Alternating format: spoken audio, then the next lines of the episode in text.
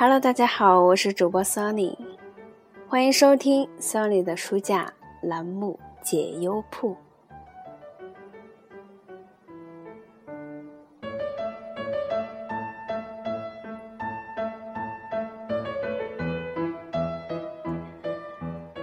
嗯，我最近呢去烫了一个头发。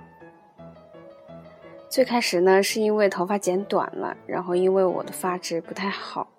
后来呢，就有朋友带我去做了一个内扣，就是往内卷的那种，然后还挺可爱的。但是呢，我自己回来把头发一洗，然后吹风机一吹，立马就变成了往外翻的那种，有点像大妈类型的头发，然后我就十分的苦恼。发型师其实已经叮嘱过我了，说。嗯，你这个头发呀，你自己必须要回去打理一下，学着要用一些方法来吹它。然后呢，但是我觉得，哎呀，这样好麻烦呀，然后还要用那种卷的梳子，所以我就没有管它，就直接按照平常的方式吹，结果就变成这样。嗯，说这么多呢。其实就是因为啊，今天看了这个文章，发现自己得了一种病，什么病呢？得了怕麻烦的病。接下来呀，就给大家分享这篇王大纯所写的：“你一定得了怕麻烦这种病。”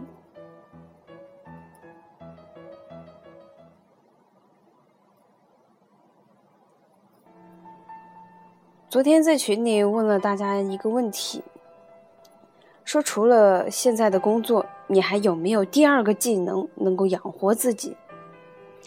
有人说还有兼职在做，主要工作不做了就做兼职。但也有人说一点都没有，别说技能了，连自己喜欢什么都不知道。几个大学没毕业的学弟学妹说。我竟然一点儿也不知道自己喜欢什么，每天除了上课，没事了就是在宿舍看看美剧、刷刷微博。我好像也没有喜欢的事儿哎。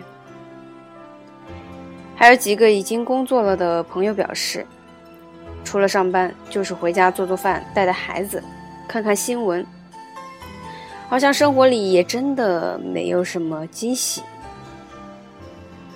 蔡康永说过。十五岁觉得游泳很难，放弃了游泳。到十八岁遇到一个你喜欢的人约你去游泳，你只好说“我不会耶”。十八岁觉得学英语难，放弃英语。二十八岁出现一个很棒的，但要会英文的工作，你只好说“我不会耶”。人生前期越嫌麻烦。越懒得学，后来就越可能错过让你动心的人和事，错过新的风景。而你呢？你不是觉得难，也不是没兴趣，其实你只是怕麻烦，从一开始就怕麻烦，连这种感觉难的机会都没有给自己，不知不觉，怕麻烦帮你拒绝了所有你可能喜欢的事情。怕麻烦真的是一种病。同学拉你去看电影，你说电影院好远，要转车，跑那么远太麻烦了。朋友拉你去游泳健身，你说好麻烦呀，又要洗澡，又要带一大包衣服，长头发最后吹得好，好累。同事就说一起学跳舞吧，你说我最怕麻烦了，每天下班之后还要跑去舞蹈教室，不去了还要请假之类的。结果呢，不怕麻烦的都发现这些事情真的好像都是自己喜欢的。于是，不怕麻烦的同学成了影评作者，不怕麻烦的朋友考了游泳教练证，不怕麻烦的同事变成了随时都能跳一段的舞者。摄影、法语、长跑、写字，你怕麻烦都拒绝了。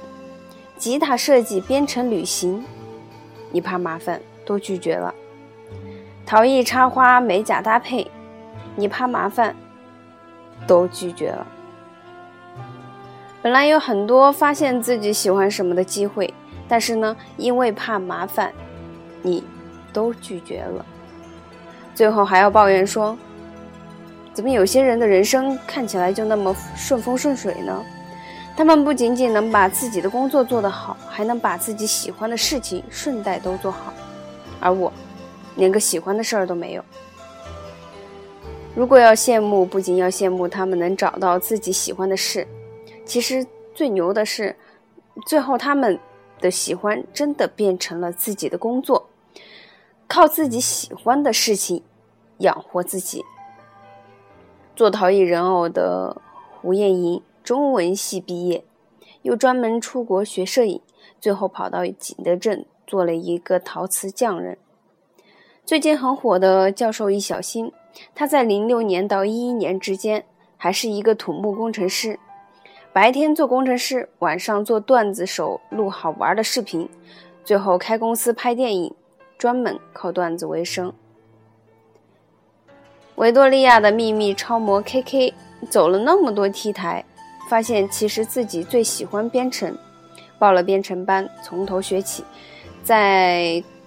那个纽约大学又进入相关专业学习，已经为成为工程师做好了准备。我们不需要把这些喜欢像那些人一样做成专业，最起码可以让自己快乐。那很多喜欢的事情，真的是从不怕麻烦开始的。我表姐曾经真的是一个怕麻烦的人物代表。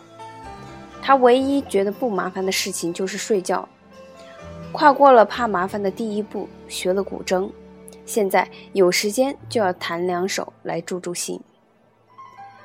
好朋友也是一个典型的怕麻烦代言人，让他吃点好吃的都会因为怕麻烦拒绝。